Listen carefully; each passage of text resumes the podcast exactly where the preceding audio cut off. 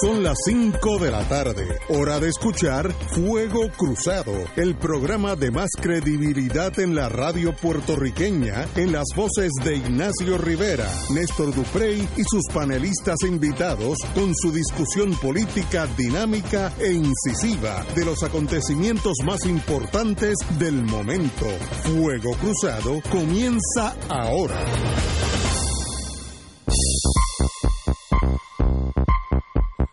Boys and Girls de Fuego Cruzado, muy buenas tardes. Hoy es martes, martes con Marilú Guzmán aquí. Oye, eso puede ser hermana, un hermana. martes con Marilú. Martes con Marilú. Sí. Eh, ¿Y jueves también? y jueves, Sí. martes y jueves con Marilú, que son días especiales para nosotros. Bienvenida Gracias, Marilú, como gracias, siempre. Gracias, un placer para mí.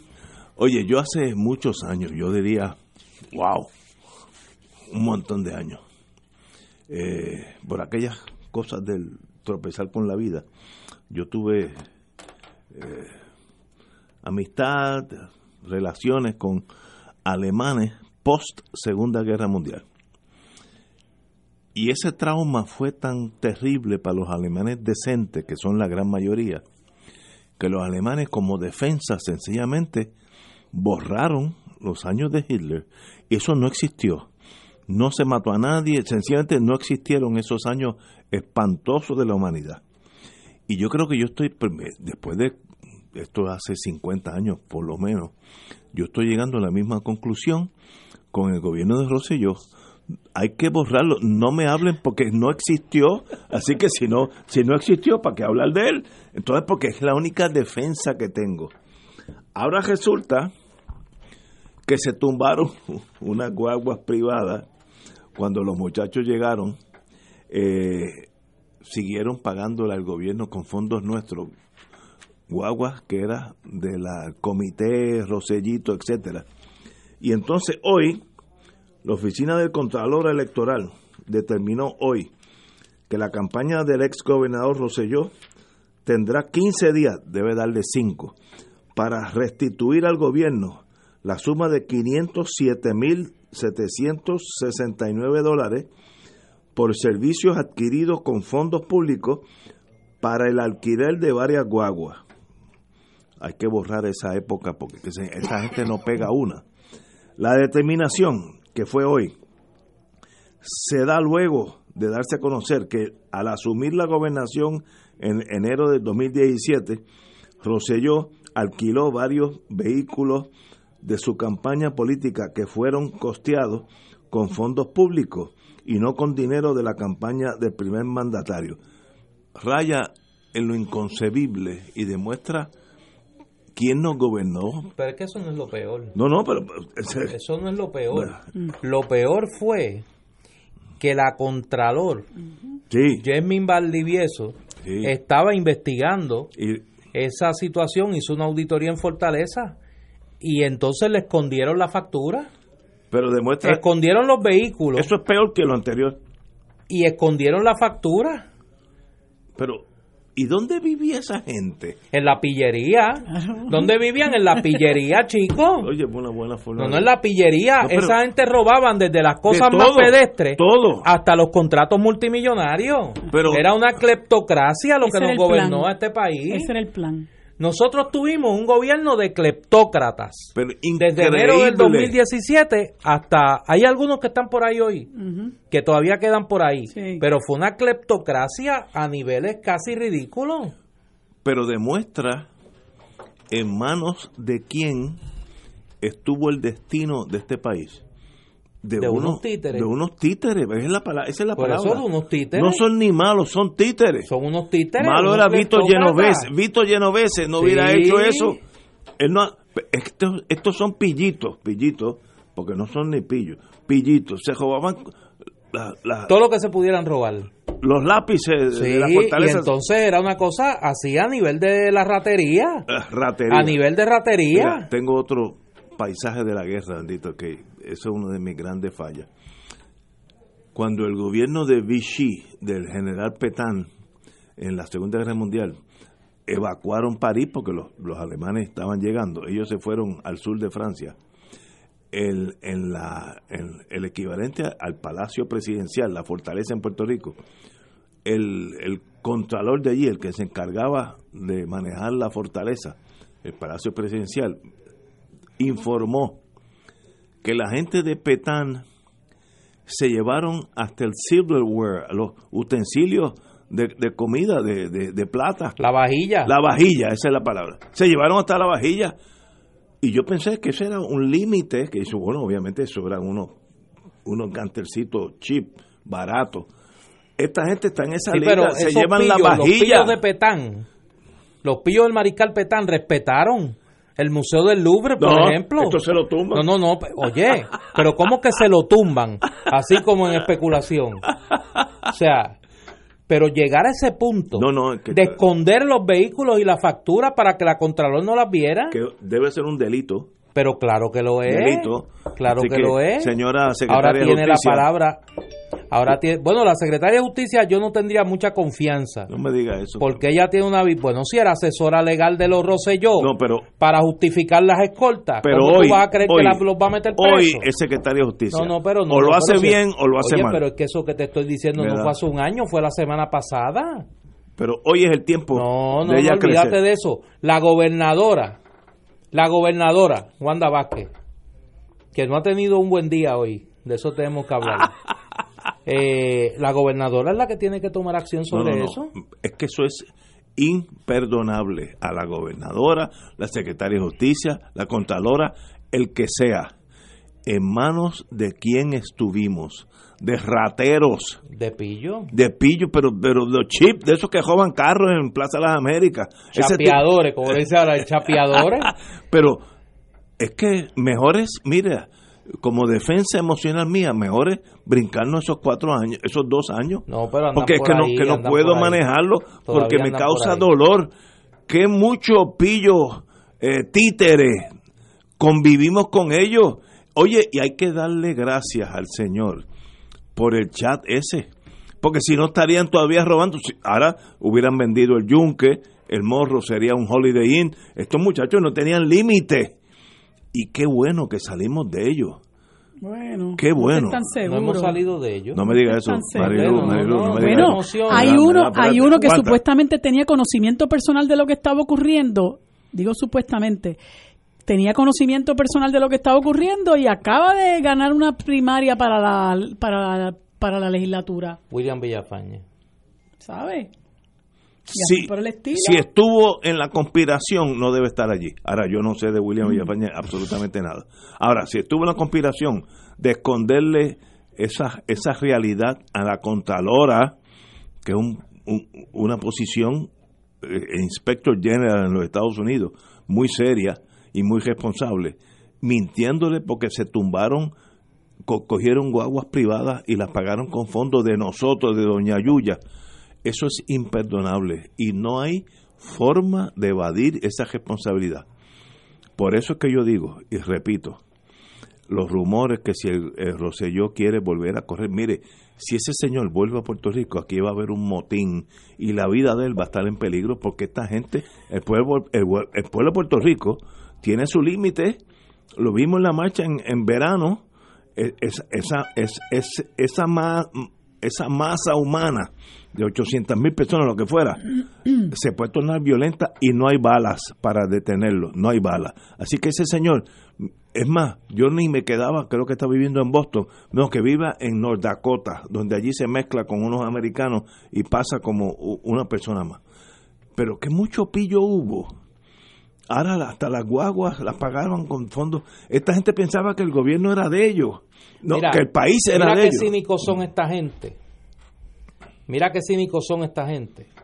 Que esta mañana el, el periodista eh, Jonathan Lebrón, en su programa en la emisora colega WIAC, le pidió reacción al hoy senador William Villafañe. Otrora secretario de la Ok, gobernación, ese era el secretario anteriormente. Muy bien. bajo cuyo man- bajo cuya incumbencia se realizó el informe de la, la auditoría de la Contralora que revela estas serias irregularidades. Y él dijo a través de en una declaración escrita que él no iba a hablar de ese tema porque él no tuvo nada que ver y que eso fue un error clerical. Clerical. ¿En qué país del mundo esconder unas guaguas? De la Contralora. Esconder unas guaguas para que no sean reflejadas en una auditoría es un error clerical. Eso no es error clerical. Eso Pero es que ese es el cinismo de, estos, de esta gente. Pero no puede ser. No hay espacio. Ese es el cinismo de esta Mira, gente. Es, y, y ahora hablo nuevamente como estadista. Esa gente, como decía Juan Manuel García Pasalagua, ese genio de la palabra, ameri- no, estadistas antiamericanos, estadistas antiamericanos, esa gente le hace daño al movimiento estadista por, por, porque son crooks, son pillos. No, no hay espacio en el, PN en el, en el partido, movimiento estadista, para gente así. Esa gente le hace, ellos ni son estadistas, ellos son tumbólogos. Lo único que les interesa es hacer dinero. Y si mañana tienen que ser comunistas de los de Lenin para hacer más dinero, se vuelven comunistas. Esta gente no tiene brújula emocional. Son unos pillastres y son un bochorno por este país. Por tanto, y digo, si Rosselló viene a Puerto Rico, el problema de seguridad de ese señor, porque la policía tiene que protegerlo, va a ser muy serio, porque va a haber un problema con él, porque merece eso. Qué persona mala, pequeña, una incre- tantos diplomas que tiene y qué pequeño ha sido. No puede ser, no puede ser. Y vuelvo y lo repito, no puede ser. Y, y como dije en mis años de juventud, conocí familias alemanas que vivían en, Maryland, que estaban tan abochornados de los alemanes del, del periodo de Hitler que no hablaban de eso. Y nosotros vamos, vamos a llegar a un momento que los dos años de Rosselló no se habla de eso porque es que es demasiado de dolor por lo pillo que fueron, gente malvada, pequeña, sin intelecto, tantos diplomas para nada, votaron el tiempo, eh, niños maleducados básicamente. Señores, con ese pensamiento hemos empezado hoy.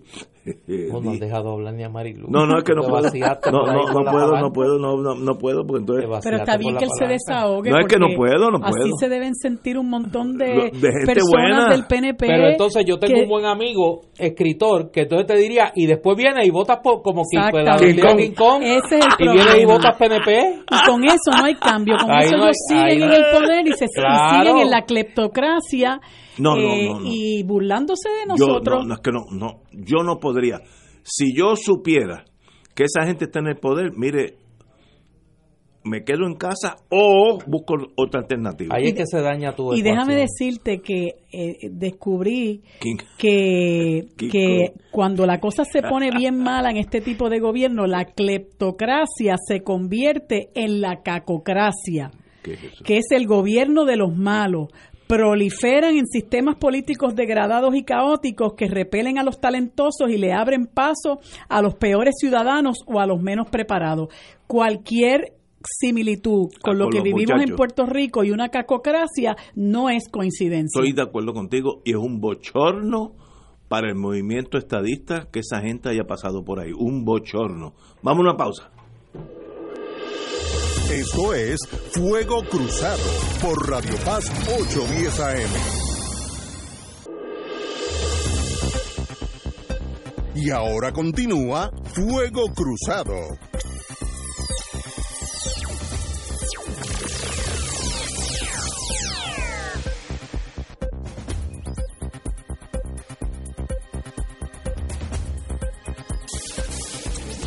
Es una buena idea.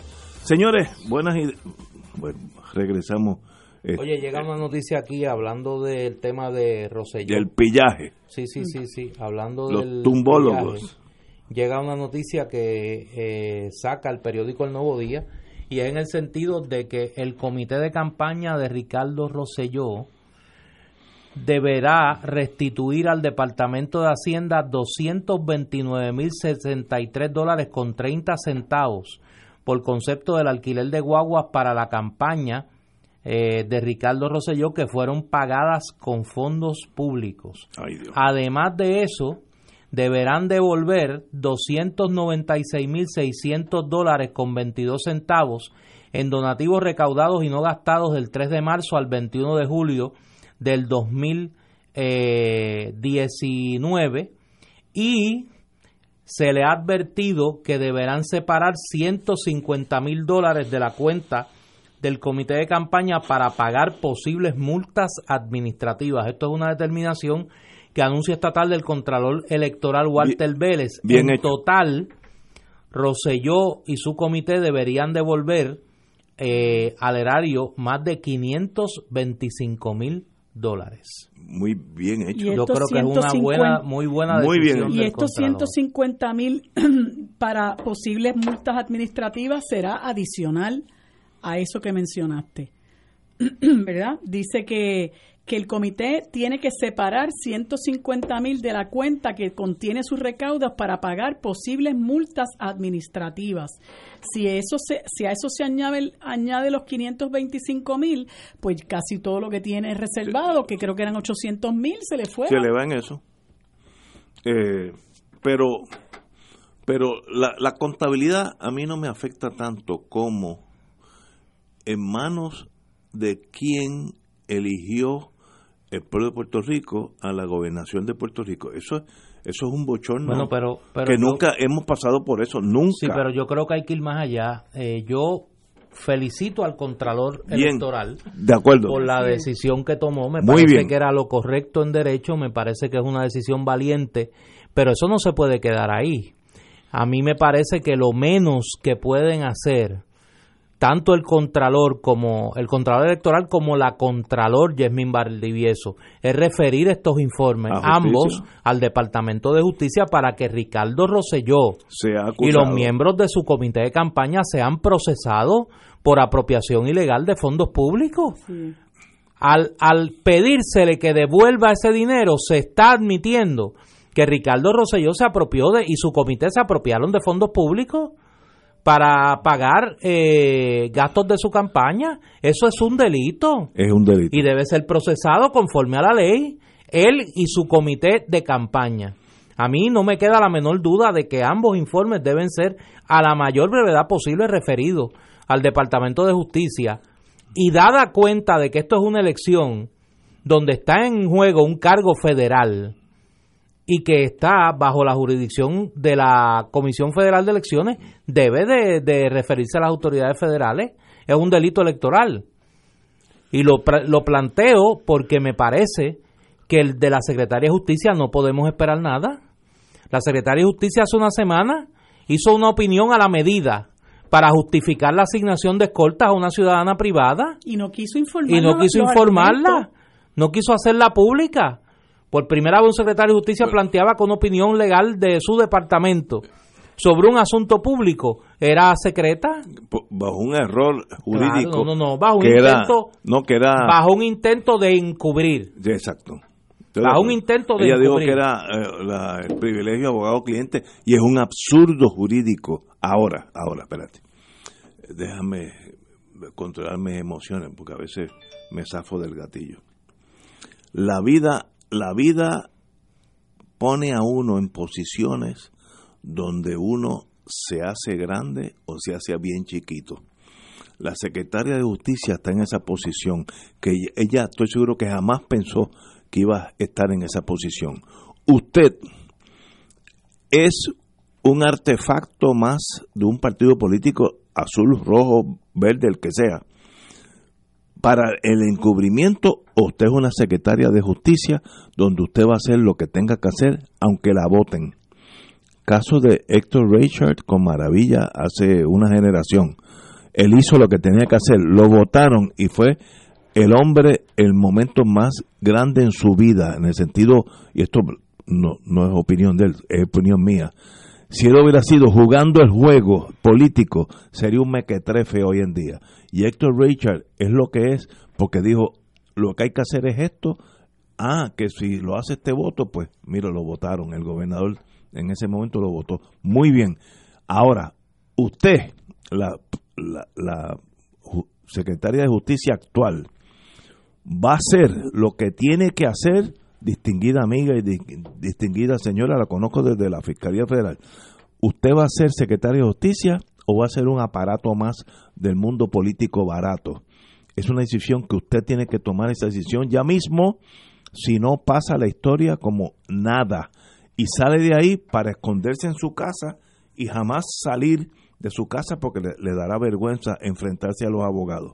So, do your job, como dicen en las Fuerzas Armadas. Tiene, usted está ante la, la verdad y usted tiene que echar para adelante o rendirse y ser un artefacto más de la política pequeña, barata, irrelevante y arruinar su vida. E, eso, una decisión, esa, esa decisión la toma ella, más nadie. Ahora sí que nadie la puede, la puede ayudar, porque usted se puso en esa posición. Así que, como está en esa posición, haga lo que tenga que hacer. Y, y el caso que di, y no, lo vemos aquí todos los miércoles, el caso que di es un caso hecho. Don Héctor Richard, cuando era secretario de Justicia, se enfrentó a Maravilla, decidió no encubrir nada y lo votaron y fue lo mejor que le hicieron porque salió con la cabeza en alto. Si hubiera sido como el anterior eh, de él, que era un encubridor, hoy en día es un muerto en vida, un muerto en vida, porque la, historia mata a los seres humanos cuando es negativa. Así que, señora secretaria de Justicia, do what you have to do. Señores, tenemos que ir a una pausa. Vamos a una pausa y regresamos with Crossfire. Fuego Cruzado está contigo en todo Puerto Rico.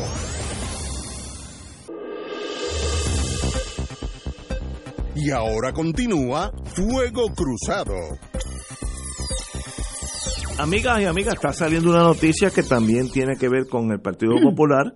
Eh, no sé si positivo o negativo, pero lo voy a tirar acaba de salir. El ex gobernador Aníbal Acevedo Vilá, espérate, déjame respirar hondo, quien durante su incumbencia entre 2005 y 2009 se convirtió en el primer y hasta ahora único gobernante de ser acusado de cargos criminales, de los que después salió absuelto, ha decidido aspirar a la candidatura a comisionado residente en el Partido Popular en las elecciones del 2020. Aníbal Acevedo, quien se ha dedicado a escribir libros a la cátedra y a la práctica privada del derecho y al análisis político desde que salió de su cargo en el 2009, hará el anuncio de su regreso al ruedo político en un mensaje en su página de Facebook miércoles a las seis y media de la mañana. Bueno, ya lo dijo, dijeron fuentes con conocimiento de planes del gobernador. El senador José Nadal Power, mi querido amigo, y el abogado Juan Carlos Albors han manifestado interés en aspirar a la comisaría residente de Washington, D.C., pero hasta ahora ninguno de los dos ha radicado oficialmente su candidatura. De hacer oficiales sus aspiraciones, cualquiera de los dos habría primaria por Washington en el PPD. Sencillamente una noticia que se sospechaba que venía, pero ahora ya, ya vino y es oficial el señor exgobernador Aníbal Acevedo Vilá va a ser uno de los candidatos a la comisaría residente de Washington DC. Ya él fue comisionado residente y ya él fue gobernador de Puerto Rico. Ahí yo me pierdo un poquito porque quiere volver a una posición que ya tuvo y que ya superó siendo gobernador. Ahí me perdí, pero yo no soy político. Compañero, don Néstor Dupré.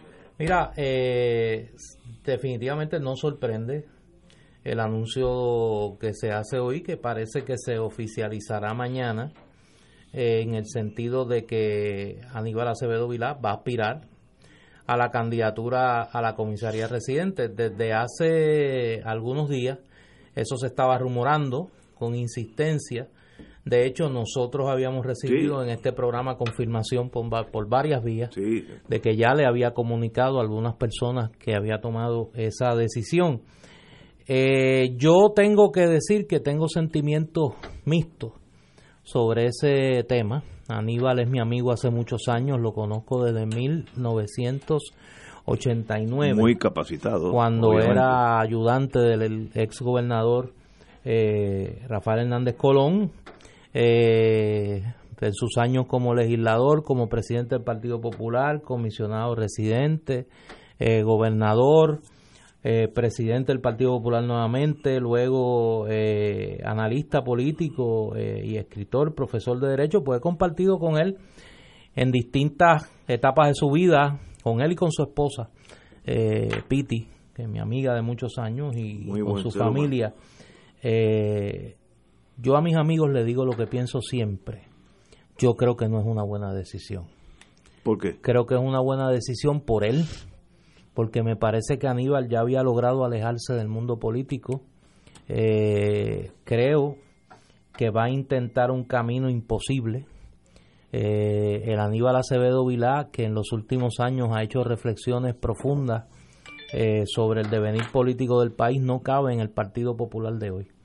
No cabe en ese liderato que no tiene el más mínimo interés en cambiar el derrotero de esa colectividad y creo que nuevamente va a chocar contra esa mole de inmovilismo. Pero yo a mis amigos, a pesar de que crea que la travesía que enfrentan no es la mejor, le deseo siempre lo mejor.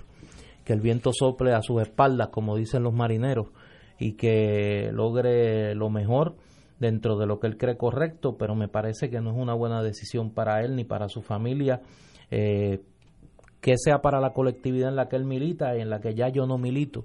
Eh, pues eso el tiempo lo dirá, Fácil. pero me 11 preocupa meses. por el amigo, pero le deseo lo mejor, que, que tenga suerte en esa, en esa gesta. Compañera, Bueno, yo lo que opino es que, que quizá Acevedo Vilá, con su experiencia y sus conocimientos como funcionario público de verdad de tantos años en distintas facetas y particularmente en la comisaría residente ha sentido como que el vacío que hay en el Partido Popular Democrático que es con las dramático.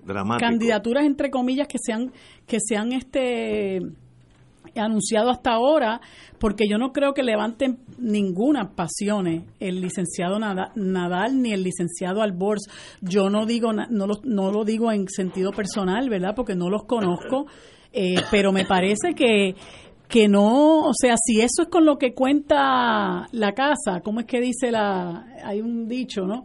Eh, pues, pues francamente lo que había era un, vacío de opciones en el Partido Popular y me da la impresión de que el licenciado Acevedo Vila sintió ese vacío y dijo, pues yo me voy a lanzar. Este, supuestamente ese anuncio se va a hacer mañana a las seis y media en su página de Facebook, pero ya se adelanta como algo que se, se presume seguro, pero es la impresión, la, ¿verdad? La impresión que tengo es que es que esa es la, la lo que ha motivado a Acevedo Vilá a, a hacer todo eso que dice Néstor que no debía haber hecho y enfrentarse a todas esas posibilidades de, ¿verdad? De, de, de, de nuevamente aspirar a candidaturas con todo lo que eso implica y con todo lo que eso significó para él. Este, si eso es, pues yo tengo que decir que, que hay que reconocer que ese sacrificio, bueno, pues, pues, pues es algo que, que uno tiene que, que elogiar, ¿no? Así que veremos a ver realmente si No, por eso, eso se- te decía, por eso es que yo digo que tengo un sentimiento agridulce, ¿no? Porque por otro lado, eh, a mí alguien me dijo una vez, un político, que me planteaba que su hijo le estaba, le estaba comentando la posibilidad de aspirar a un puesto político y él decía, ¿cómo yo le voy a decir a mi hijo que no haga lo que yo hice? Y cómo yo le voy a decir a Aníbal que no, ha- que no haga ahora lo que yo estoy próximo a hacer, ¿no? Así que eh, yo pues en el egoísmo de los amigos pues no quisiera verlo pasar por las cosas que creo que va a pasar, pero yo tuve esa experiencia con, con buenos amigos, que menciono uno porque ayer lo hizo público. En el momento de yo tomar mi decisión sobre qué iba a hacer, yo consulté a un, a un amigo, que mucha gente no cree que sea mi amigo, pero lo somos hace muchos años, que es Luis Dávila Colón. Y a mí Luis me, me recomendó que no aspirara a ningún puesto electivo. Y lo digo, pu- lo digo porque él ya lo dijo públicamente, que me había dicho que no, y eso es correcto. Eh, pero me dijo lo que tú hagas, pues, pues, obviamente, Pa' encima. pa' encima. Eh, y en el caso de Aníbal igual, yo le deseo lo mejor. eh, eh, y de hecho, en el vacío y en el silencio que hay en la casa donde él habita, pues obviamente su presencia yo espero que por lo menos me dé el palo y que genere la discusión que ahí parece que nadie quiere tener. Eh, Fíjate, eh, ay, perdón, no, eh, sigue, Ignacio. Marilu. Una de las cosas, y yo no soy popular, no creo que tenga que hacer No, la fíjate, salvedad, ¿verdad? El dado- disclaimer, como dicen. me había dado cuenta de eso hace tenía, años. tenía una leve duda.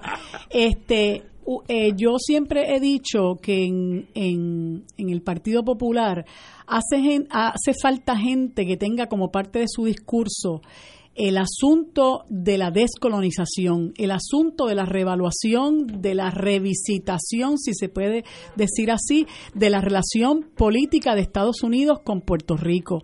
Eh, lamentablemente, en el liderato del Partido Popular, y no estoy incluyendo aquí a la alcaldesa porque no me parece que ella esté en ese liderato, eh, esa parte del discurso, eso está eh, ausente en ese discurso. Y en la medida en que ningún político le ofrezca eso al país, pues francamente para mí no son opción. Eh, y aunque, aunque yo no votaría por, por el licenciado Acevedo Vilá, porque de nuevo no soy popular, me parece que si él le ofrece eso al país como parte de lo que él quiere incluir en su programa de trabajo, me parece que eso es un gran adelanto, porque al Partido Popular le hace falta esa discusión. Es un, es un partido que, aunque ha venido a menos, es un partido mayoritario, es un partido con una base eh, y a mi juicio esa base está esperando que ese discurso cambie, que haya realmente, como decía mi querido amigo Carlos Galliza, que tengan brújula ideológica, que digan, mire, nosotros vamos para, vamos a salirnos del purgatorio colonial, eh, como, como dice un amigo que tengo cerca, eh, o el limbo colonial. Hay que salir de eso. Que mismo lo escucharán, exacto, mantenerlo, en el misterio. Exacto, y que sabe que yo soy fan.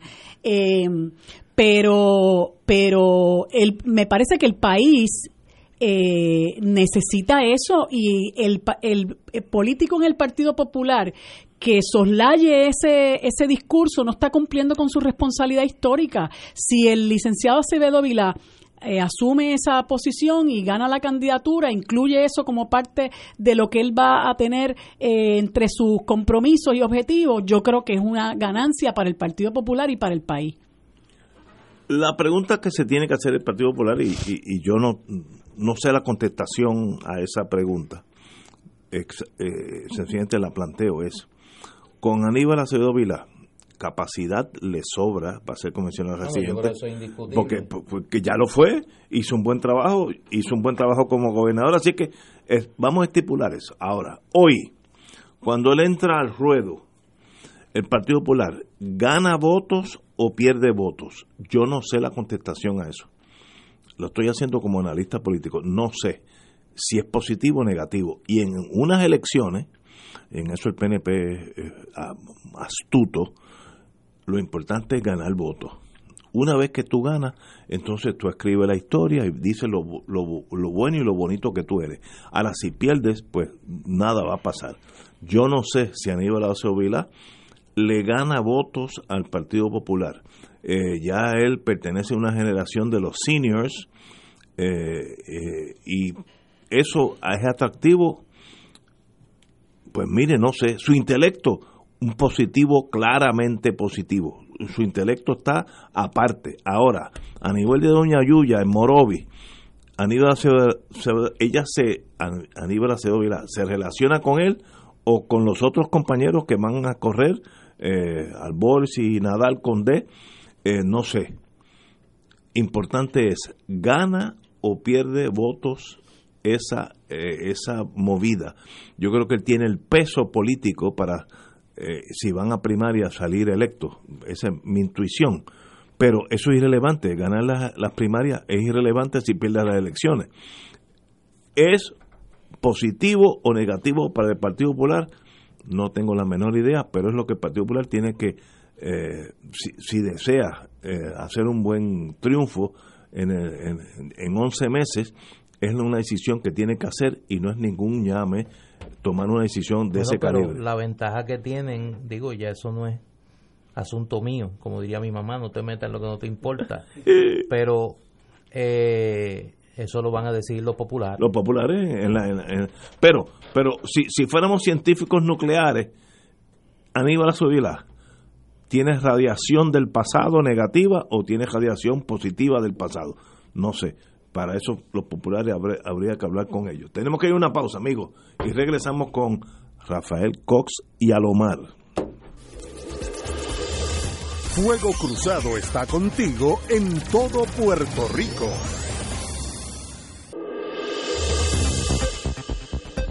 Y ahora continúa Fuego Cruzado.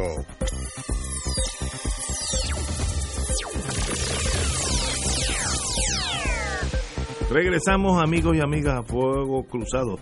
Tenemos con nosotros un invitado muy especial, el doctor Rafael Cox Salomar. Eh, y, cada vez que digo doctor, en el caso de él, pues viene el campus bello de Oxford University allá en Londres, que no es cascara de coco, y usted es egresado de allí con, su doctorado, es el libro de las Antillas. Así es. De la, la Libera. Hace 10 años que salió ese libro. Estamos trabajando en otras en otras publicaciones y en otras El mejor libro que he leído de las Antillas eh, al, este de nosotros. Antillas inglesas y, y francesas. y, holandesas. El, mejor libro que he leído en mi vida. Muchas gracias. Eh, te, te agradezco. Bueno, su señoría reside y vive en Washington. Vivo en, en Puerto Rico y en, estoy entre Puerto Rico y Washington. Eh, soy profesor eh, catedrático completo en, la Universidad del Distrito de Columbia, en la Facultad de Derecho. También tengo una posición de, profesor visitante, visiting professor of law en, Georgetown. Y tengo una oficina aquí también, manejo algunos asuntos ah, legales.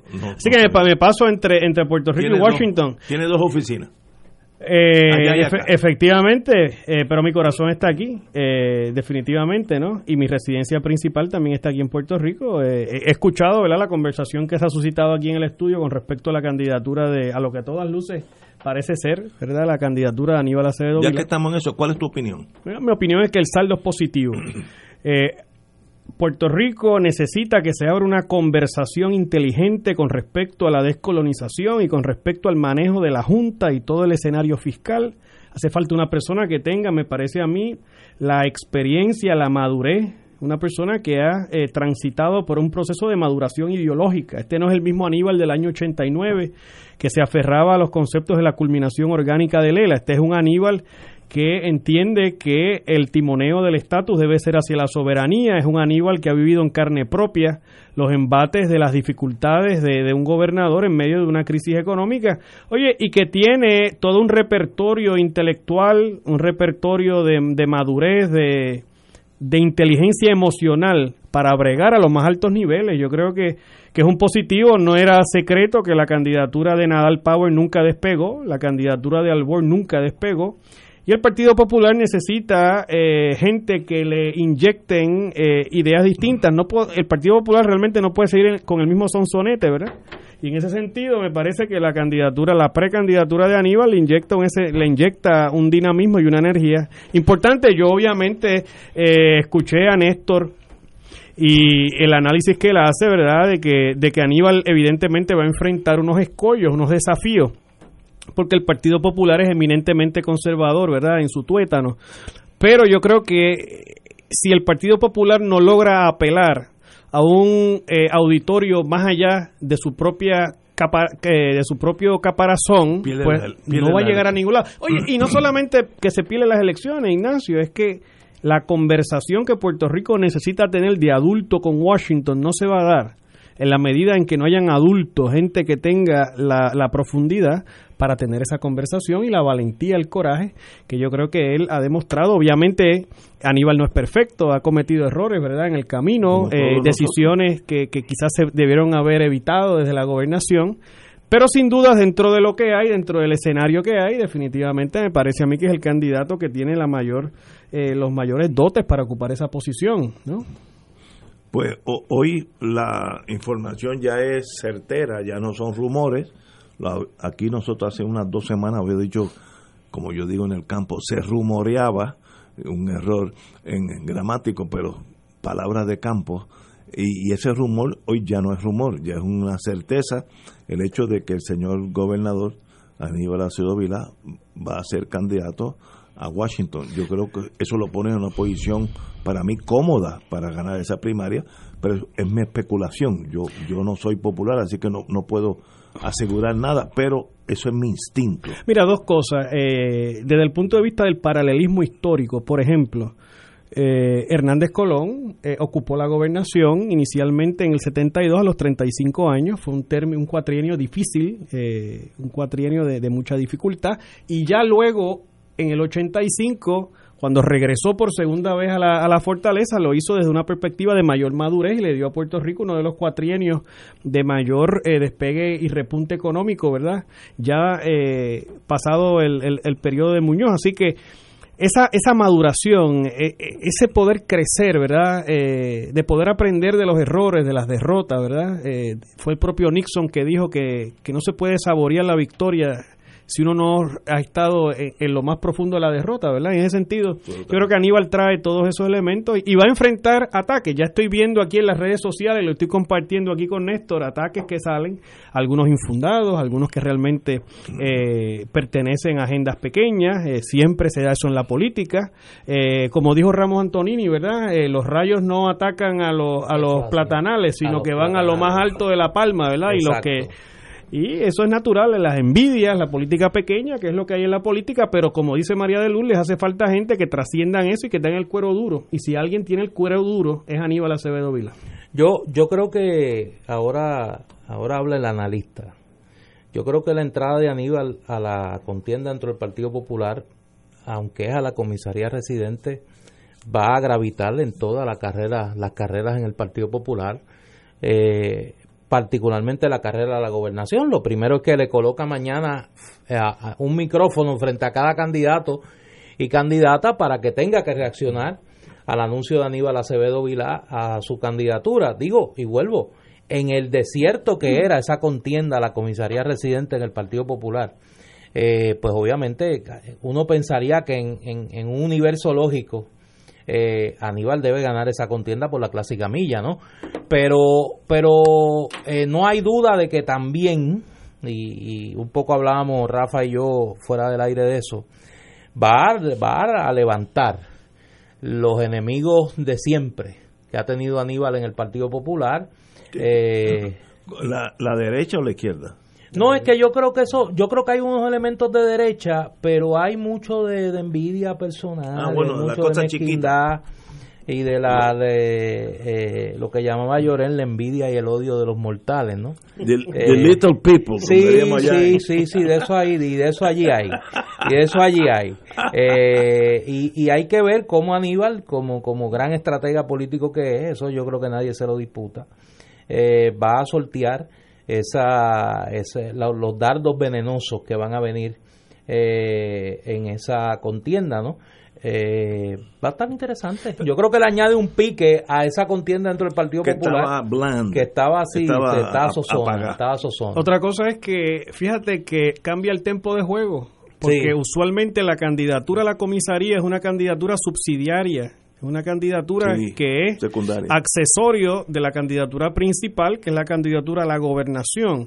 Pero como tú tienes una persona de la capacidad y con la experiencia y las posiciones que ha detentado él, pues entonces el tiempo de juego cambia. Ya va a ser más difícil que un candidato a la gobernación quiera imponerle su criterio eh, a Aníbal Acevedo Vilá. ¿no? Aníbal entonces se convierte en un factor eh, en la candidatura a la gobernación eh, y obviamente en, términos de la agenda de juego, fíjate que Aníbal sacó un libro no recientemente, Crisis para la Agenda, Agenda para la Crisis, que tiene un catálogo completo de, reestructuración gubernamental, que es un programa de gobierno. Eso no es una, una, un manifiesto del típico candidato a comisionado, eso es un programa gubernamental eh, y obviamente él va a tener mucho peso en la mesa con respecto a los candidatos a la gobernación. Va a ser interesante y claro, y eso va a tener un efecto de indudable en los demás en los, las demás candidaturas a Washington. Eh, con Jennifer González eh, la pelea está casada, ¿no? Eso va a ser eh, y va a gravitar sobre las otras candidaturas. Recordemos, por ejemplo, que en el caso de Victoria Ciudadana la, va a haber una contienda por la comisaría residente eh, que, que particularmente tiene el elemento de que la, la candidata con mayores posibilidades es la doctora Sayira Jordán Conde, que es una persona de abierta eh, militancia estadista. Eh, en el caso del PIB, el PIB postula a Luis Roberto Piñero, ya fue candidato, el doctor Luis Roberto Piñero, que ya fue candidato a la alcaldía de San Juan, no es un desconocido en las filas del independentismo, pero no tiene el cartel que tienen otras figuras. Dentro del Partido Independentista y que un poco contrasta su imagen más a la usanza tradicional del liderato del PIB contrasta con la imagen de Juan Dalmao, que ha logrado, que ha logrado trascender la, la, típica fisionomía política del, del, líder independentista, ¿no? Fíjate, eh, Ignacio preguntaba ahorita si esto, si Aníbal le añade o le quita votos al PPD, pero fíjate, y ya tú lo ves en las redes sociales, ya tú ves la cosa chiquita, pero vamos al año 92. Carlos Romero Barceló resucitó políticamente en el 92. Oye, está bien, y sacó menos votos que Rosselló, pero ganó la comisaría residente contratito Colorado eh, en el año 92 y después tuvo dos términos en la comisaría. Eh, después de haber sido un gobernador eh, contra la pared, luego de la elección cuestionada de 1980, y como quiera logró reinventarse. Y obviamente no estoy diciendo que Aníbal sería, ¿verdad? nada que ver con Carlos Romero, pero en términos de la técnica política. la política es el arte de lo posible. Yo sé que a Aníbal ese ejemplo no le va a gustar, pero es inevitable la comparación con Carlos Romero Barceló y el, y el camino que Romero siguió para su, para su reinvención política, que fue luego de una experiencia fallida como legislador. Aquí podríamos comparar la experiencia de Aníbal intentando volver a la presidencia del partido. Popular, pues escoge la ruta de la comisaría residente en un momento muy complejo de la relación de Puerto Rico y Estados Unidos, que ese es otro elemento que hay que, que añadir cuando el partido ha estado fuera de Washington por 20 años. Por 20 años. Y en ese sentido, pues un poco eh, le brinda una cancha a Aníbal Acevedo para poder destacarse en un tema que pues él es como pez en el agua, ¿no? El tema de la relación de Puerto Rico y Estados Unidos. Y que le da un balance de contenido a lo que ha sido un poquito de, de vacío, por no decir mucho vacío, en la discusión interna del Partido Popular en estos meses sobre el tema de hacia dónde debe de ir la posición del Partido Popular sobre el tema de la relación de Puerto Rico y Estados Unidos. No hay duda para mí que la comisaría residente en el 2020, en 11 meses, va a ser entre Jennifer González y Aníbal Acevedo. Esa, esa, esos son los dos eh, heavy hitters, los, cuartos bates que van a ir a la elección porque tienen partido detrás. Así que cualquiera de esos dos puede ganar. Pero los otros es sencillamente un sueño de verano, no, no, no, están en esa misma liga. ¿Tú crees que tu amigo ahora le encuentre en acomodo razonable? No sé, no sé. ¿Sí? hoy almorcé con él. Hoy almorcé con él, pero acumulación, y mira que ahí, no. Ahí, ahí, no hay candidato, ahí hay como tres. Hoy almorcé con él. Ahí hay tres y los que están están locos por irse. Mira, te tengo que decir. Al Senado. Al Senado por acumulación. Sí. del Orchid Group. sí, del Orchid Group, no, no, Ignacio lo adoptó.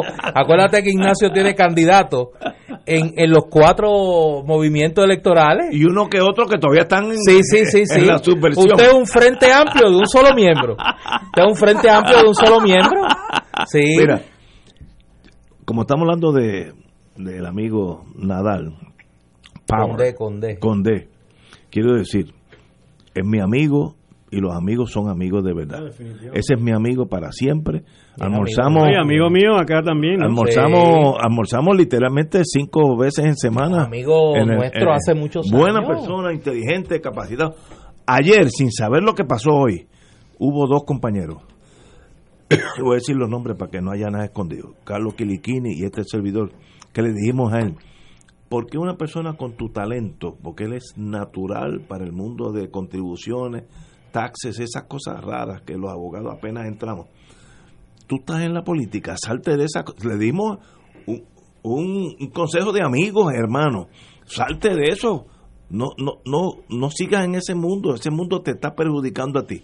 Tú tienes un rol como abogado de esas grandes corporaciones que lo vas a llenar fácilmente pero decídete. Hoy pasa esto, pues tal vez eso lo ayuda a tomar una decisión, no sé. O quedarse en el Senado, Ignacio, también. ¿eh? Oye, pero sigue siendo, sigue siendo mi hermano y, y contará conmigo para el resto de mi vida, porque así de sencillo soy yo. Ahora, en, eh, Acevedo Vilá es un heavy hitter, tiene las conexiones. Yo no sé si, si le pasó ya su tiempo o no, no sé, él no es tan viejo este, no, hombre, pero mira Churchill, ¿no? A los, los setenta y pico de años de gol, ¿no? Que lo fueron a buscar a la casa a los 68 años, ¿verdad? O sea que le da... Estamos, Exacto, le da... Reagan ganó a los 72. No, Trump. Mira Biden donde está a los 77 años. Sí, Trump no, Trump está caliente, espérate. No, no, Trump, queremos, queremos hablar contigo de eso, tú que vienes de allá. Tenemos que ir a una pausa, regresamos con el doctor Rafael Cox Alomar. Fuego Cruzado está contigo en todo Puerto Rico.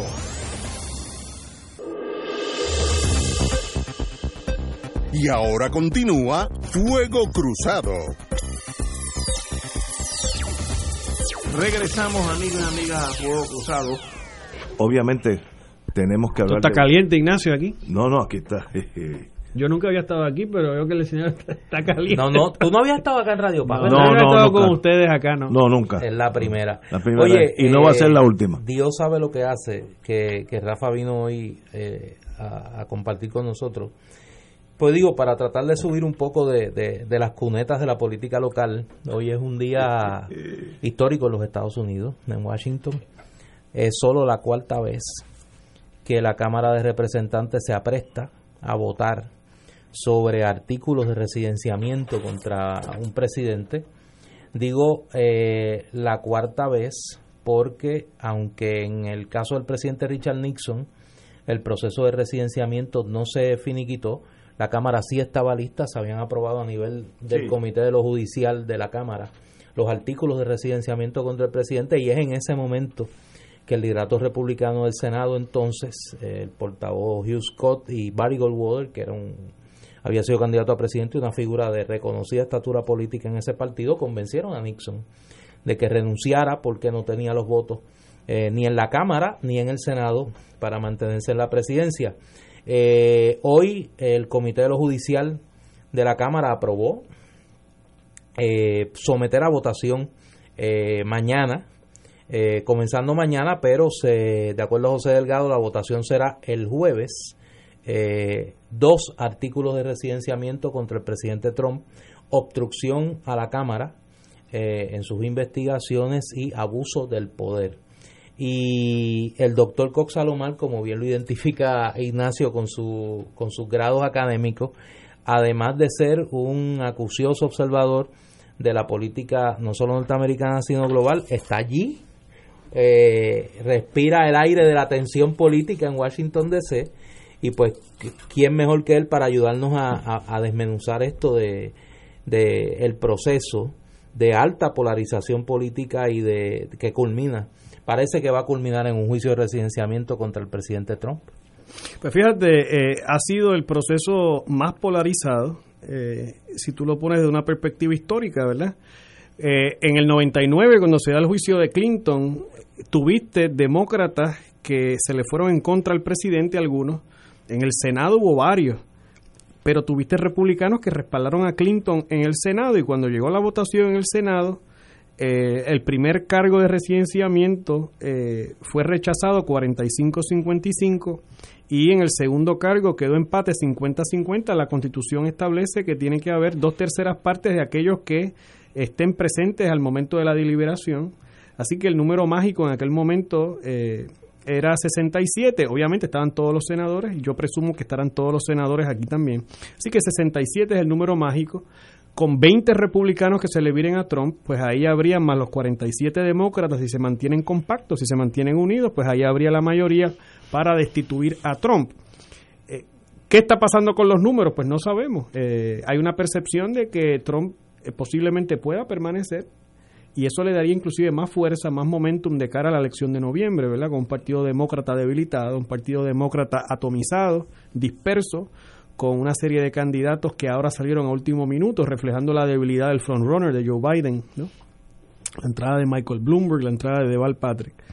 Ahora bien, yo entiendo que como cuestión de principio constitucional, independientemente de que se logre o no la convicción en el Senado, yo entiendo que la mayoría demócrata descargó su alta responsabilidad moral y constitucional de enjuiciar al presidente Trump. A todas luces lo que Trump ha hecho, a mi modo de ver las cosas, es hasta más pernicioso de, de lo que hizo Nixon en el 74.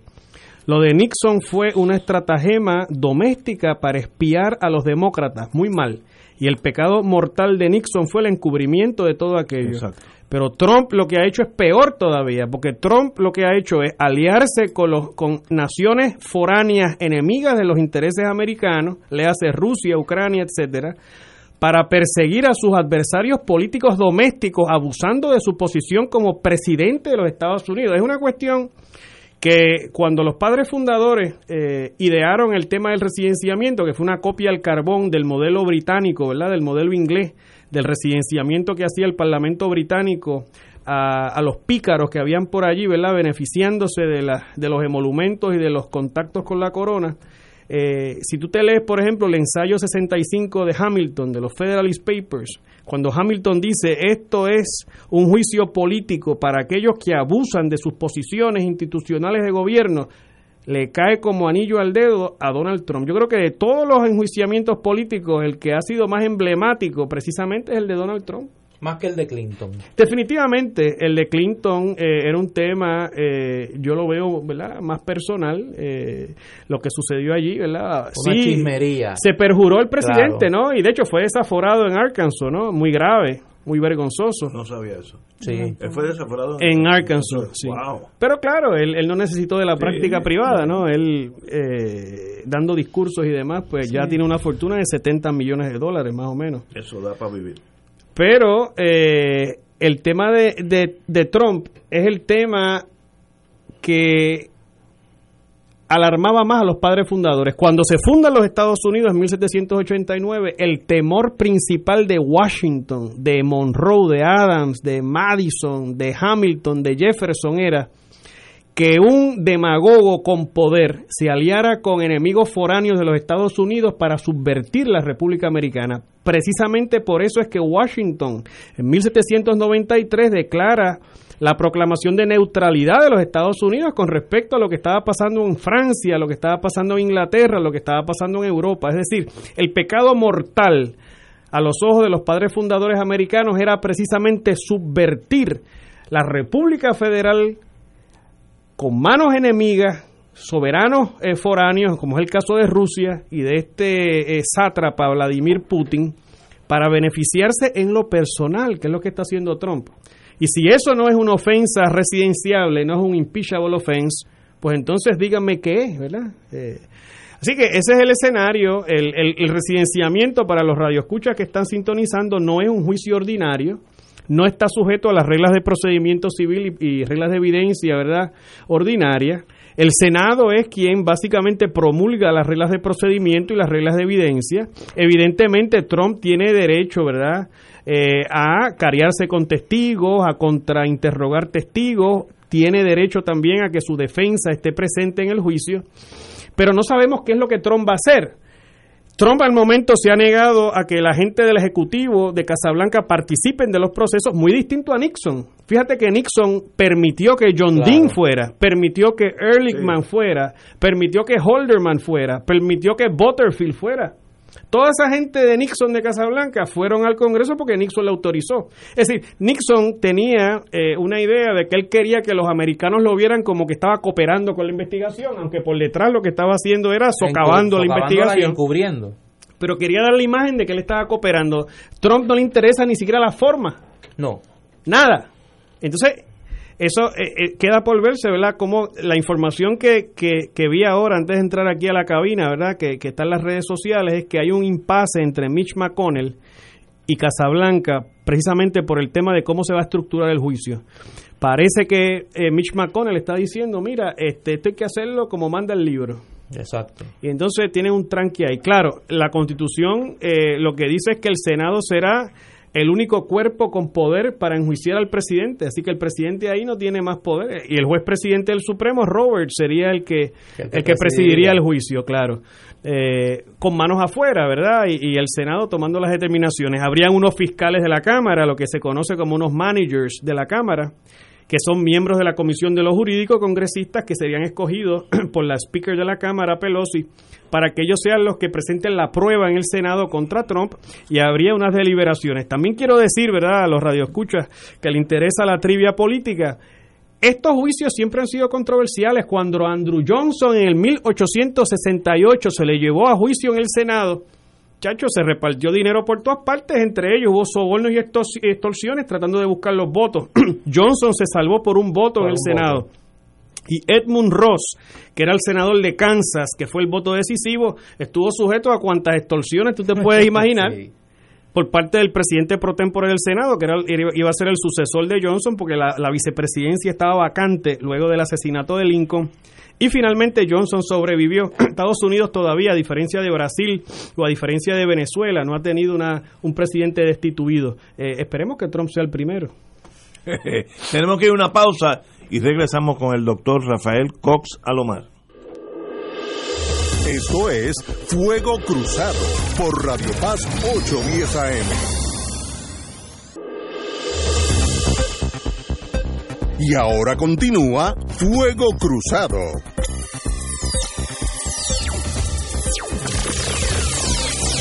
Como yo viví unos casi 20 años de mi vida allá en Washington y sé que eso es un mundo aparte, ahora le pregunto al doctor Cox Salomar, usted que está allí, ¿cuál es el ambiente en torno a la presidencia de, de Trump? El feeling. El feeling del eh, ¿Qué está pasando allí day to day? ¿Cuáles son los rumores? ¿Hay tensión? ¿No hay tensión? ¿Los republicanos eh, de verdad están eh, endosando a Trump, no importa lo que haga? Los, los demócratas están tan divididos como parece. ¿Cuál es el ambiente desde su punto de vista que está allí usted y no nosotros? De qué está pasando en Washington hoy. Yo creo que dentro del Partido Republicano, en privado, el liderato republicano está sumamente preocupado de que se vire la tortilla política por las actitudes de Trump. Yo creo que muchos de los republicanos no pueden ni siquiera creer lo que está sucediendo, pero no tienen el valor para decirlo en público. Solamente Mitt Romney, que fue eh, gobernador de Massachusetts, que aspiró a la presidencia en el año 2012, que ahora es senador por Utah, es el único. Después de la muerte de John McCain, eh, se peleó la babilla en lo que es la estructura a nivel nacional del Partido Republicano. John McCain, una vez fallece McCain, ahora la persona que está más al frente es eh, Mitt Romney. Eh, por otro lado, lo que ve es un montón de boquiabajos, ¿no? Como Jim Jordan, este Doc Collins de Georgia, que ayer hizo el ridículo en la vista esta de la Comisión de los Jurídicos, defendiendo lo indefendible. Eh, personas como Lindsey Graham, ¿no? Que hace unos años decían unas cosas y ahora lo que están haciendo es cargándole la maleta a, a Trump. y son papelones lamentables, ¿no?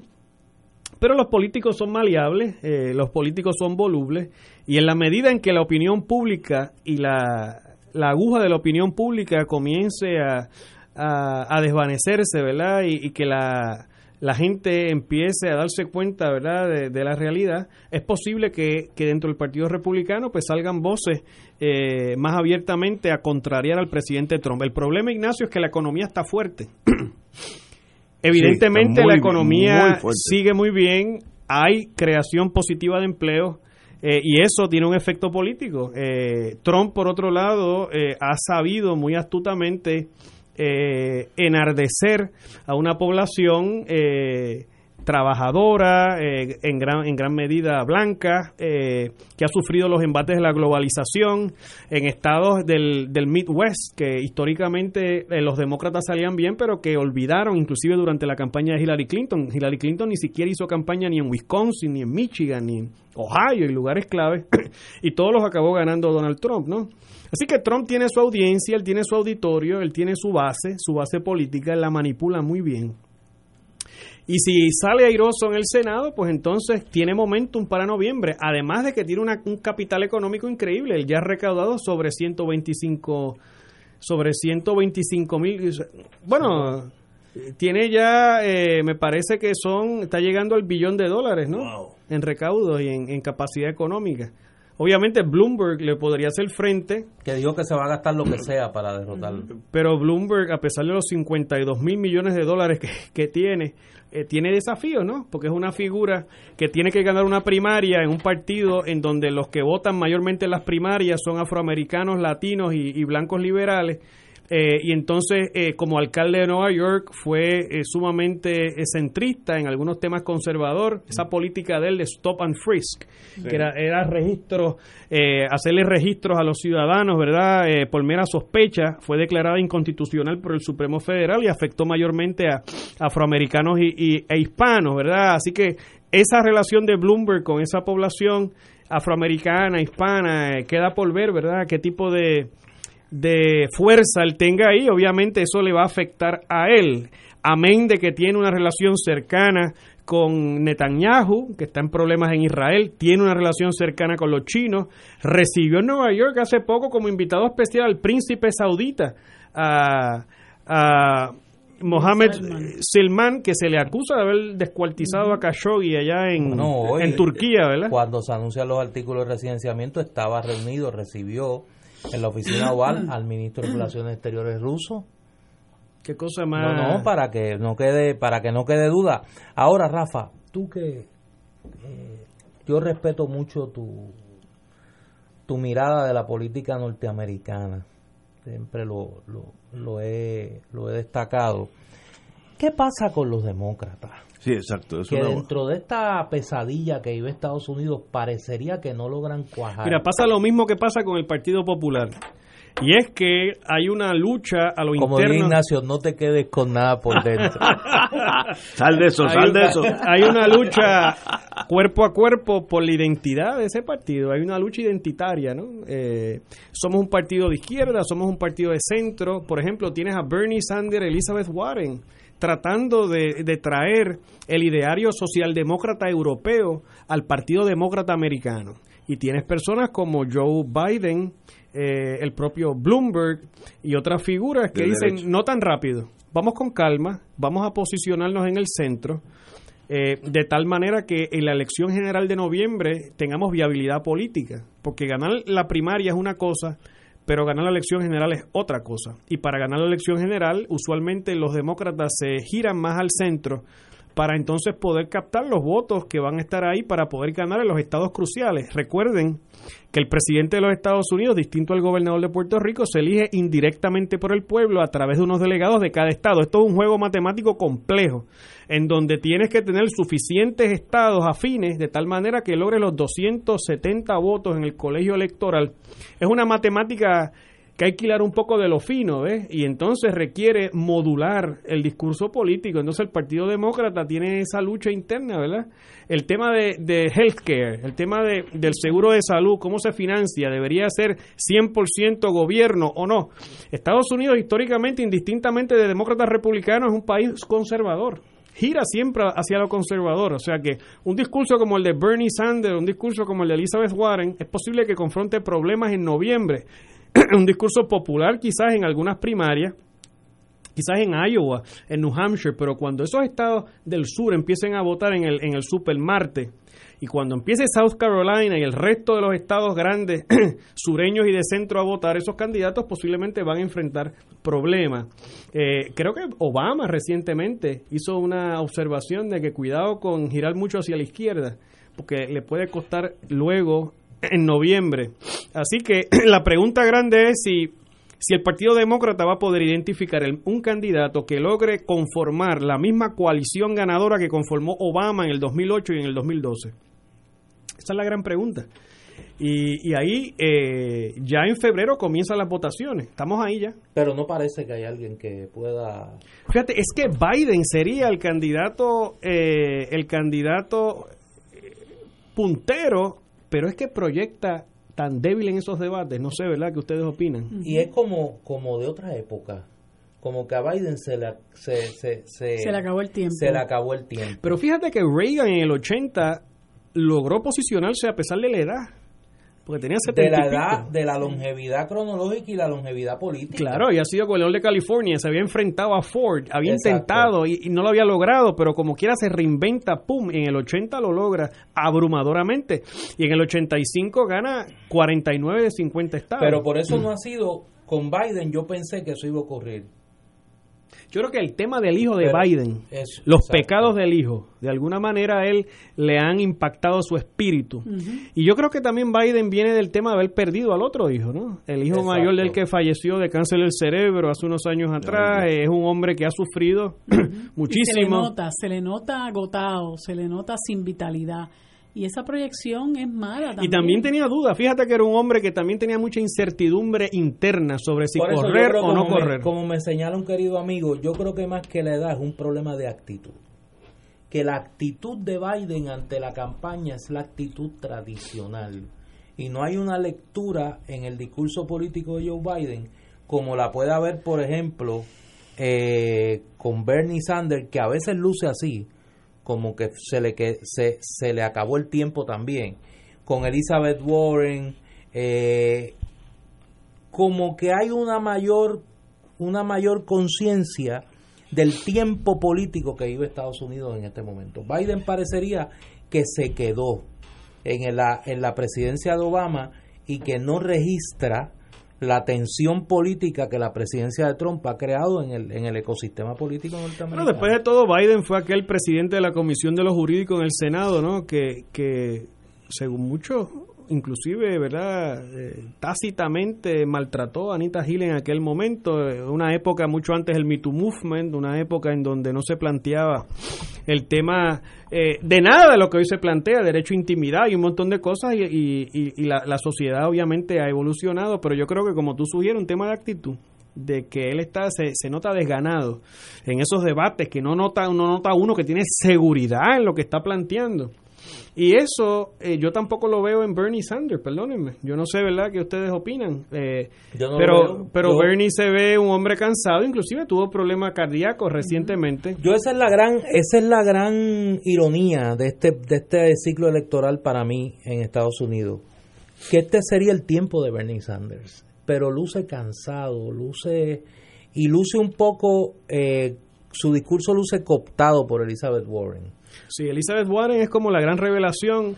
Una mujer también interesante. Ella eh, fue profesora de derecho por muchos años. De hecho, cuando yo empecé, eh, antes de, justo antes de empezar el primer año de derecho, ella fue la que dio la orientación eh, a los a los nuevos. A, los, a los first years, ella fue la que nos dio la orientación, me recuerdo, de obligaciones y contratos, ella enseñaba obligaciones, una mujer brillante, eh, una académica y fíjate cómo ha hecho la transmutación a política con mucha con mucho éxito. El desafío de ella es poder eh, que esas ideas de ella que van a meritar mayores impuestos en los más que tienen no ahuyenten a, a unos sectores importantes que, en teoría ya necesita para poder prevalecer, ¿verdad? Así que eso es una, una pregunta importante para ella y el factor Bloomberg. Pero mientras tanto ve gente como Kamala Harris que se van de la contienda, este otro muchacho eh, eh, de Texas. Eh, no, este Beto ah, O'Rourke. Beto O'Rourke también, que tenía mucha simpatía, salió de la contienda. Y se espera que otros salgan próximamente. Lo que pasa es que esto es un juego de dinero, ¿no? Correr una de estas campañas a nivel de Estados Unidos son costosas. y en la medida en que las personas no tienen la capacidad económica, pues tienen que salir de la contienda. ¿ves? Ese no va a ser el issue de Biden, ni va a ser el issue de, de Bloomberg. Y posiblemente tampoco sea el issue de Bernie Sanders, ¿no?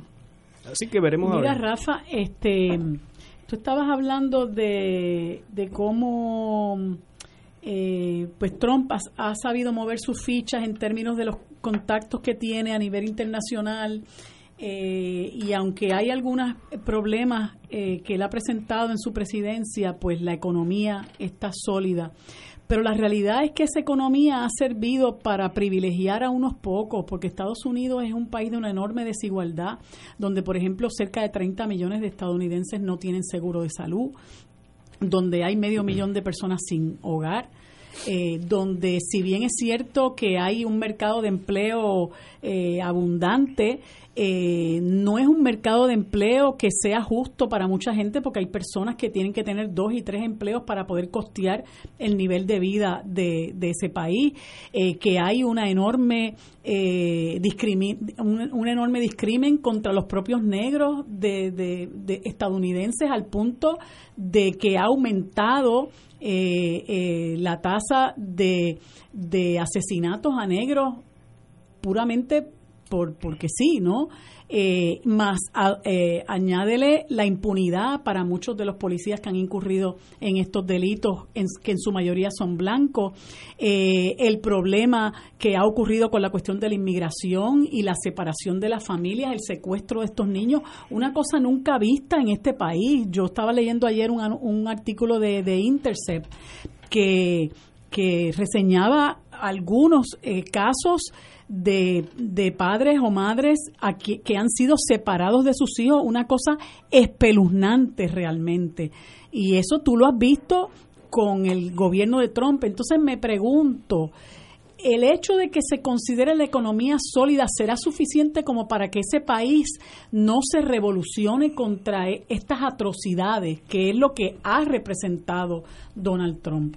Bueno, lo que sucede es que la infraestructura de poder económico en Estados Unidos, que controla los medios de comunicación, que controla la, la finanza, la banca, que controla la industria, eh, son los que tienen control en gran medida del escenario político. Y a lo que yo me refiero es que los grandes actores del escenario de poder en Estados Unidos no van a utilizar ese mismo poder de manera, me parece a mí, bien proactiva para sacar a Trump porque se están beneficiando, evidentemente. Así que para sacar a Trump, precisamente hace falta la gente de a pie, que es la gente que tú estás mencionando, ¿verdad? Pero hace falta entonces un liderato en el Partido Demócrata que logre coagular a nivel de la base esas fuerzas para que se traduzcan en votos en noviembre, ¿verdad? Pero Estados Unidos, como tú señalas, es fundamentalmente una plutocracia, ¿no? Está dominada por una gente que tiene un poder económico increíble y que se están beneficiando de, de, este, de esta economía. Independientemente de que no le guste Trump, la realidad es que se están beneficiando económicamente, ¿no? Así que sí tienen incentivos de sustituirlo por otro, pero tampoco por cualquier otro, ¿no? Pero eh, Napoleón en sus años de gloria dijo, militar al fin, que los ejércitos caminan sobre sus barrigas. Mientras la economía de Estados Unidos esté tan pujante, la mayoría de los problemas se esconden en la sociedad, porque si todo el mundo está trabajando y, yo tengo cuatro hijos que están por allá y sencillamente no dan abasto, ahí eh, el, el, problema es búscate amigos tuyos de Latinoamérica que vengan para acá porque tenemos trabajo, electricistas, etcétera, etcétera. Si esa economía sigue jalando, tantas, tantas eh, trabajos que están, el desempleo está en 3.5, cuando yo estudiaba hace mil años en Estados Unidos, 4 puntos era casi full employment, donde ya todas las personas que quieren trabajar están trabajando. Está por debajo eso. Pero, pero mira el, eh, el, ah. récord histórico. El, los presidentes que no logran la reelección, y lo eh, digo, son los presidentes en donde hay una recesión. Lo que dice Ignacio, por ejemplo, ¿quiénes son los presidentes que en el siglo XX perdieron la reelección? Bueno, vamos de atrás para adelante. George Bush padre. Padre. En el año 92 porque la economía estaba mala, mala definida como que era eh, una piña agria para los, de, los que tienen el poder, una recesión. Jimmy Carter en el 80 peleó la reelección, una pela cogió, la economía estaba floja. Antes de eso, eh, tienes el ejemplo de Herbert Hoover, tiene la Gran Depresión encima. Que, Imagínate tú. Que Trump tiene todo al revés, todo a su favor. Exacto. entonces los ejércitos caminan sobre sus barrigas. Bueno, sería el primer presidente que pierde el intento de reelección con una, economía, fuerte. Explosiva esta vez. Por eso. Pues, eh, digo, al menos, al menos hasta ahora. Porque puede haber un ataque, Dios no quiera, cualquier asunto geopolítico, que eso también lo hemos hablado antes, Néstor. Y cambia la ecuación. Y cambia la ecuación. Vamos, vamos, a una pausa. Yo tengo que hablar sobre cómo ve el mundo la injerencia de Trump, que yo no quiero ni pensarlo, pero le voy a hacer esa pregunta al doctor Cox Alomar cuando regresemos. Fuego Cruzado está contigo en todo Puerto Rico.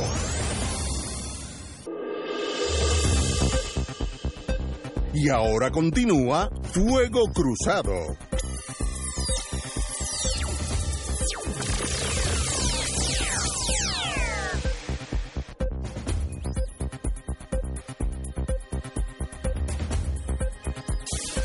Regresamos, Boys and Girls de Fuego Cruzado. Una pregunta, eh, se la voy a se la voy a hacer a Rafa.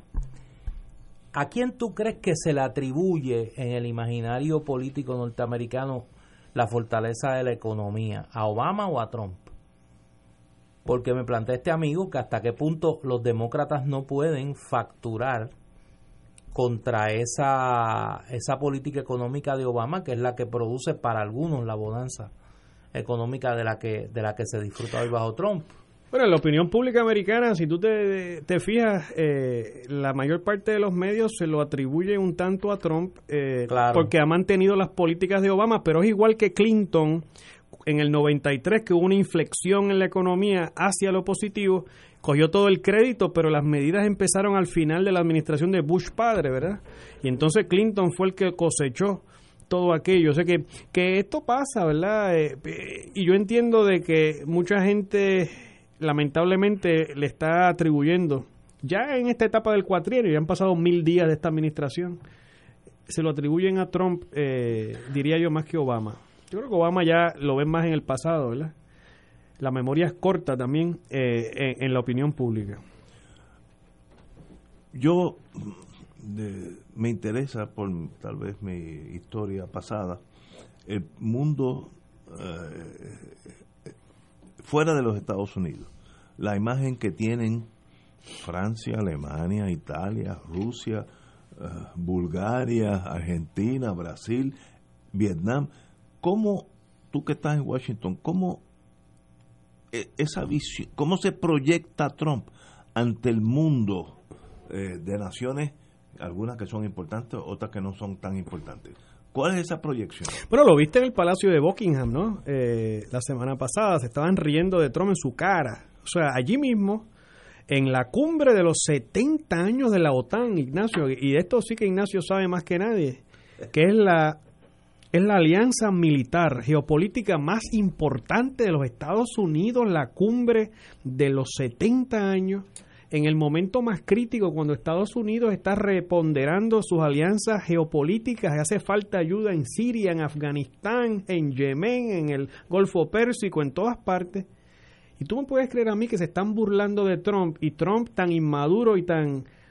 hace una pataleta y se va de la cumbre. Se montó en el Air Force One y se fue para Washington. Y ahí se estaban riendo de él Justin Trudeau, primer ministro de Canadá, que es el vecino más importante de los Estados Unidos en términos económicos. Se estaba riendo de él Emmanuel Macron, que ahora mismo con la enfermedad de Merkel es el hombre más importante de Europa. Se estaba riendo de él Boris Johnson, que yo pensaba que eran íntimos. Y ahí estaba Boris Johnson riéndose de Trump. Se estaba riendo de Trump el primer ministro de Holanda, Mark Rutte, que es un tipo serio que tiene eh, muy buena reputación en Europa. Se estaba riendo de él inclusive la princesa Ana, la hija de la reina de Inglaterra, allí riéndose de Trump, ellos mismos haciendo chistes de Trump.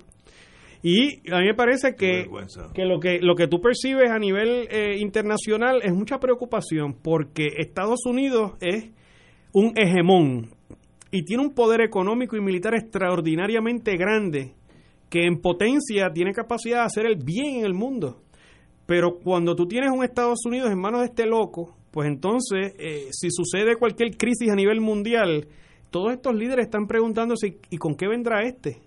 En tema, eh, eh, por ejemplo, el tema de la relación Europa-Rusia. Rusia controla los accesos al gas natural y el petróleo que Europa necesita en invierno, por ejemplo, para poder sobrevivir. Si hubiera un conflicto entre Rusia y Europa, ¿de qué lado se va Trump? Lo mismo China.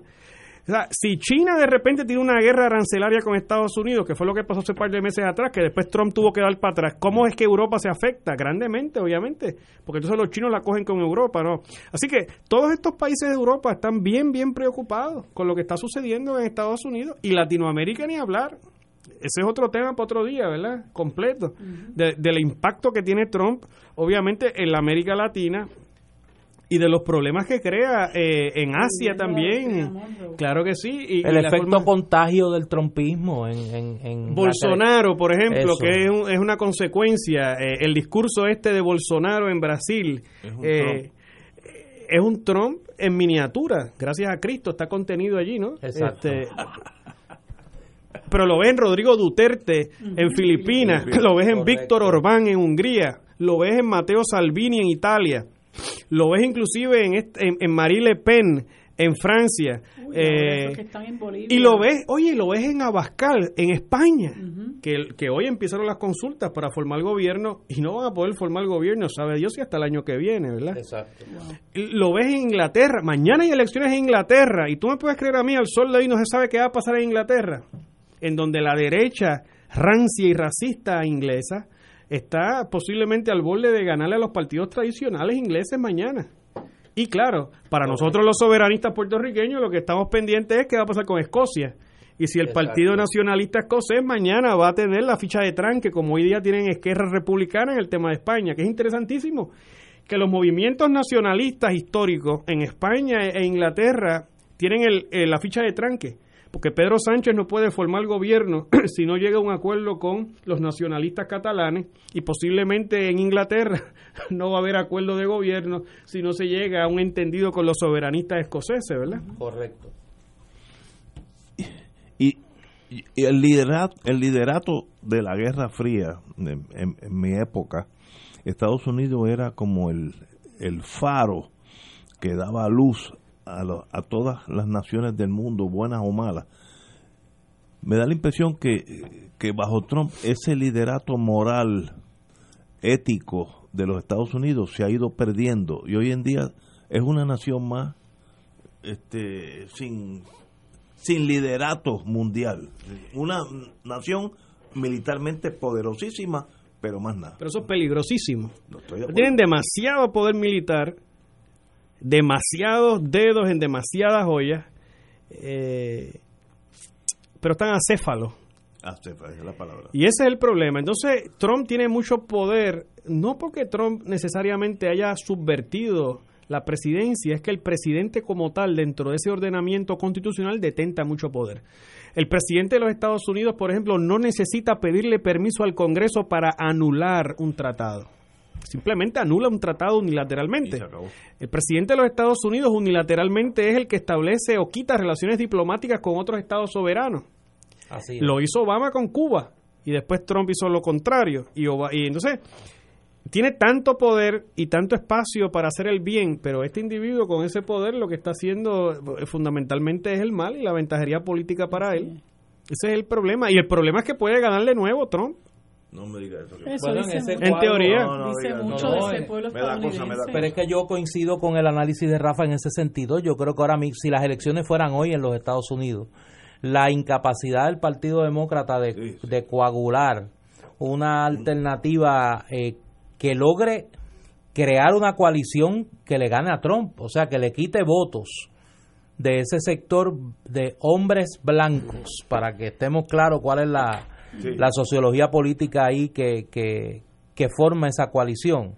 Los demócratas, la coalición que creó, que, que elige Obama, es una coalición de afroamericanos, de mujeres, de jóvenes, eh, pero ese sector de hombres blancos, de estudios medios, quizás hasta grado asociado, eh, universitario, quizá un bachillerato, que fue desplazado económicamente en la década de los 90 y en lo que va de, del siglo XXI, Trump lo logró sumar a lo que ya era la coalición de hechura prácticamente sureña del Partido Republicano y con eso gana las elecciones del 2016. Los demócratas necesitan arrebatarle ese voto blanco en estados particularmente del, del norte norteamericano, industrial, que, que son el, el corazón de esa mayoría trompista, pero ninguno de los candidatos ha logrado atraer ese sector, ni tan siquiera Biden. Ahora, es interesante que Obama, eh, dentro de esa coalición que Néstor describe, sí logró calar dentro de ciertos, ciertas capas del voto blanco americano, clase media, de gente de pensamiento más liberal, Inclusive en muchos de esos estados que ganó Trump había ganado Obama en el 2012 y en el 2008. O sea que no es imposible lograr esta coalición, pero toma eh, un, liderato carismático, ¿no? Que, inspire. En este momento no existe. Por lo menos que yo Warren para mí, si yo fuera, si yo estuviera allí votando, sería mi, mi candidata, pero no sé si tiene el, la pegada. Pero cuando llegue la estadidad, Ignacio. Bueno, eso, eso, es lo que tú estás pensando, ya mismo, ya mismo, ya mismo. Eh, tú, que, tú que eres joven lo vas a ver. Eso es cuestión de tiempo. Señores, vamos a una pausa, amigos. Fuego Cruzado está contigo en todo Puerto Rico.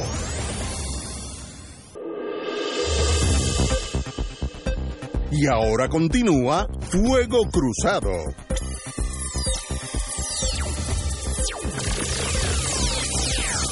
Amigos y amigas, regresamos. Vamos ahora a Local Scenery, el escenario local. Déjame hacer un comentario y obviamente la, la reacción de ustedes, porque en estos días deben haber extrañado mi silencio sobre un tema que fue el nombramiento del licenciado José Sánchez Acosta a la Secretaría de Asuntos Públicos de, del gobierno de Puerto Rico. Uno o dos días. Hace de 48 horas. 48 horas. Yo conozco a Joey Sánchez Acosta desde hace muchos años.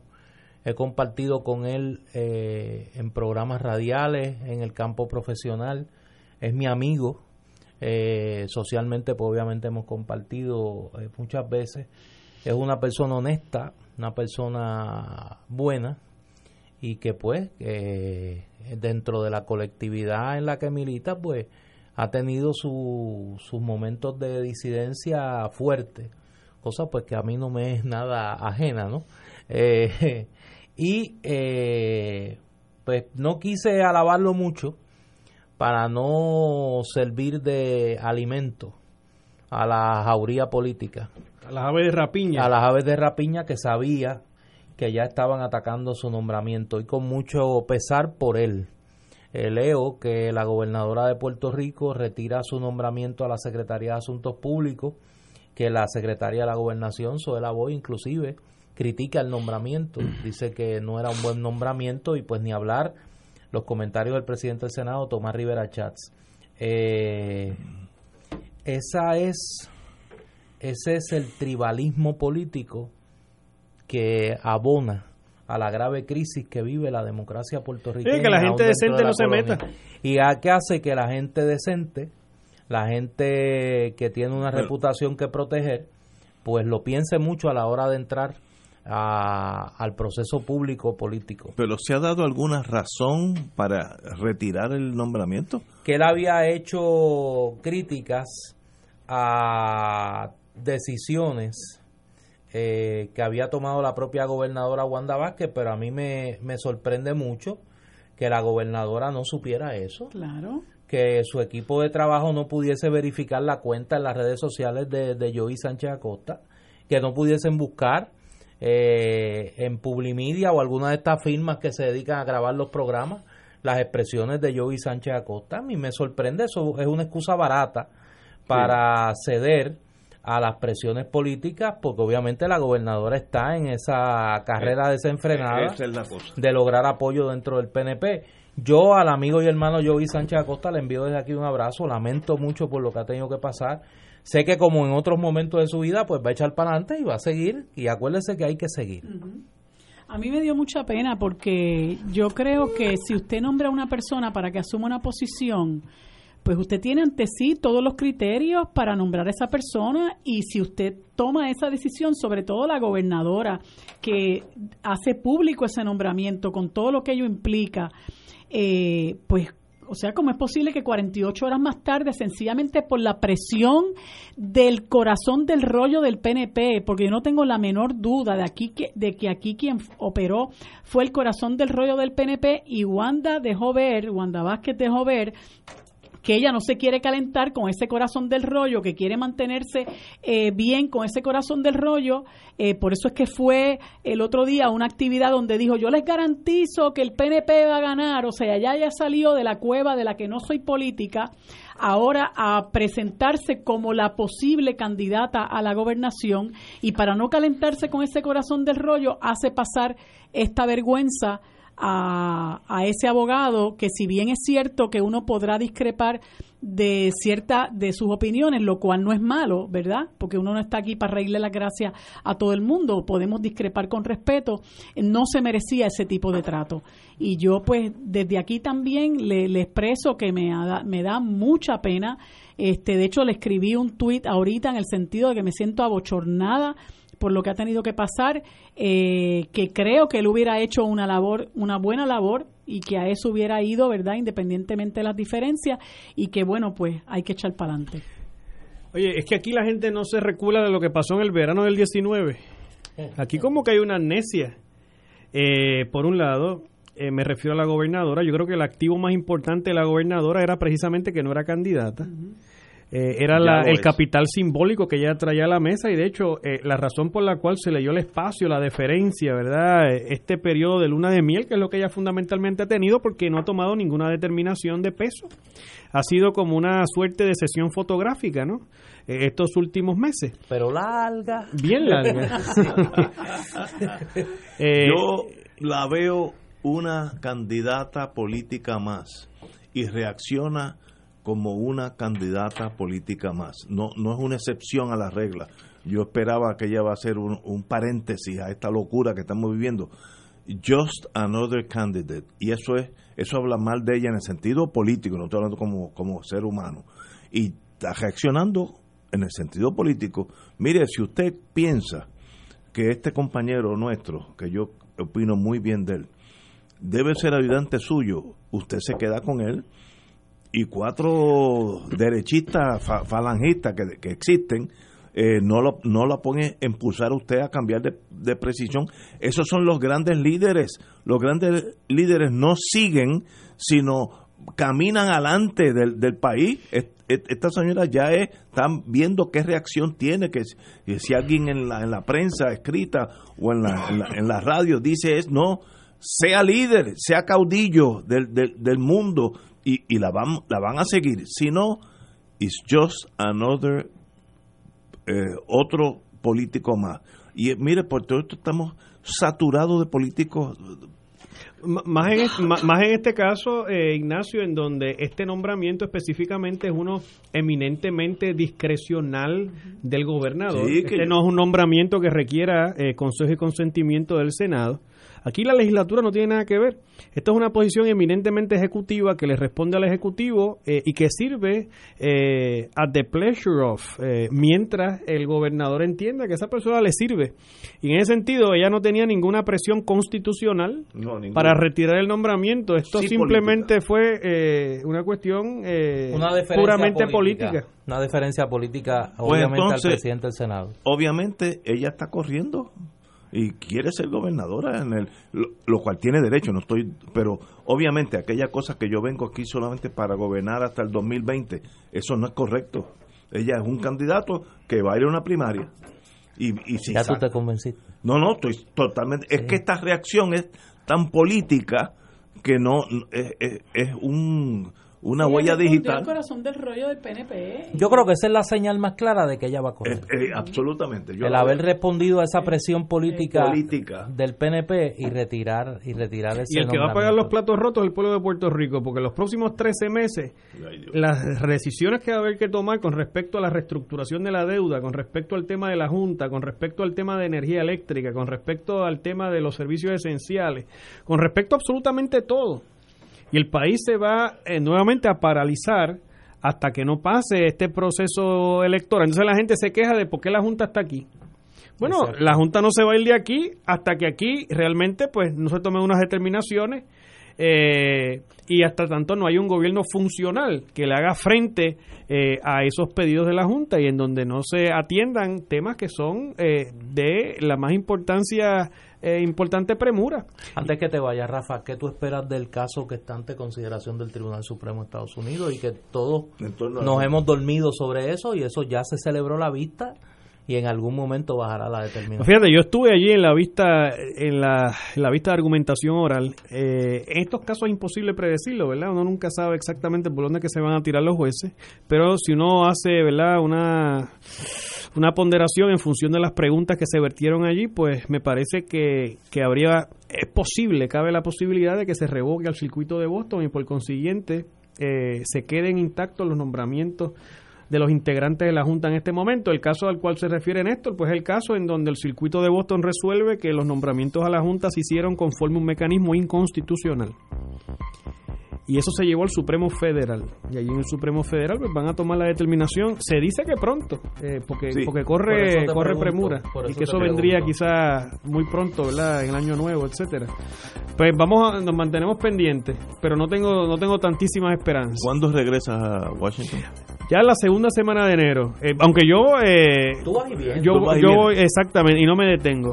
Oye, pero sería bueno que nos recordara para que nos, nos vaya cada vez que venga a Puerto Rico, nos lo deje saber. Yo vengo con mucha frecuencia, cuando hay semestre académico vengo cada dos semanas y con los recesos estoy todo el tiempo en Puerto Rico. Oye, y, antes, antes que se vaya, porque lo hice en privado, pero eh, la nobleza obliga a hacerlo públicamente, eh, gracias, no se diga más. Hombre, un privilegio para mí. Señor, eh, al doctor don Rafael Cox Salomar, ha sido un privilegio tenerte aquí. No, el gusto es todo y mío. Ya, y ya que yo sé que tú vas y vienes, vas a estar aquí más o menos. Ah, pues claro que sí. Señores, tenemos que irnos. Hasta mañana miércoles.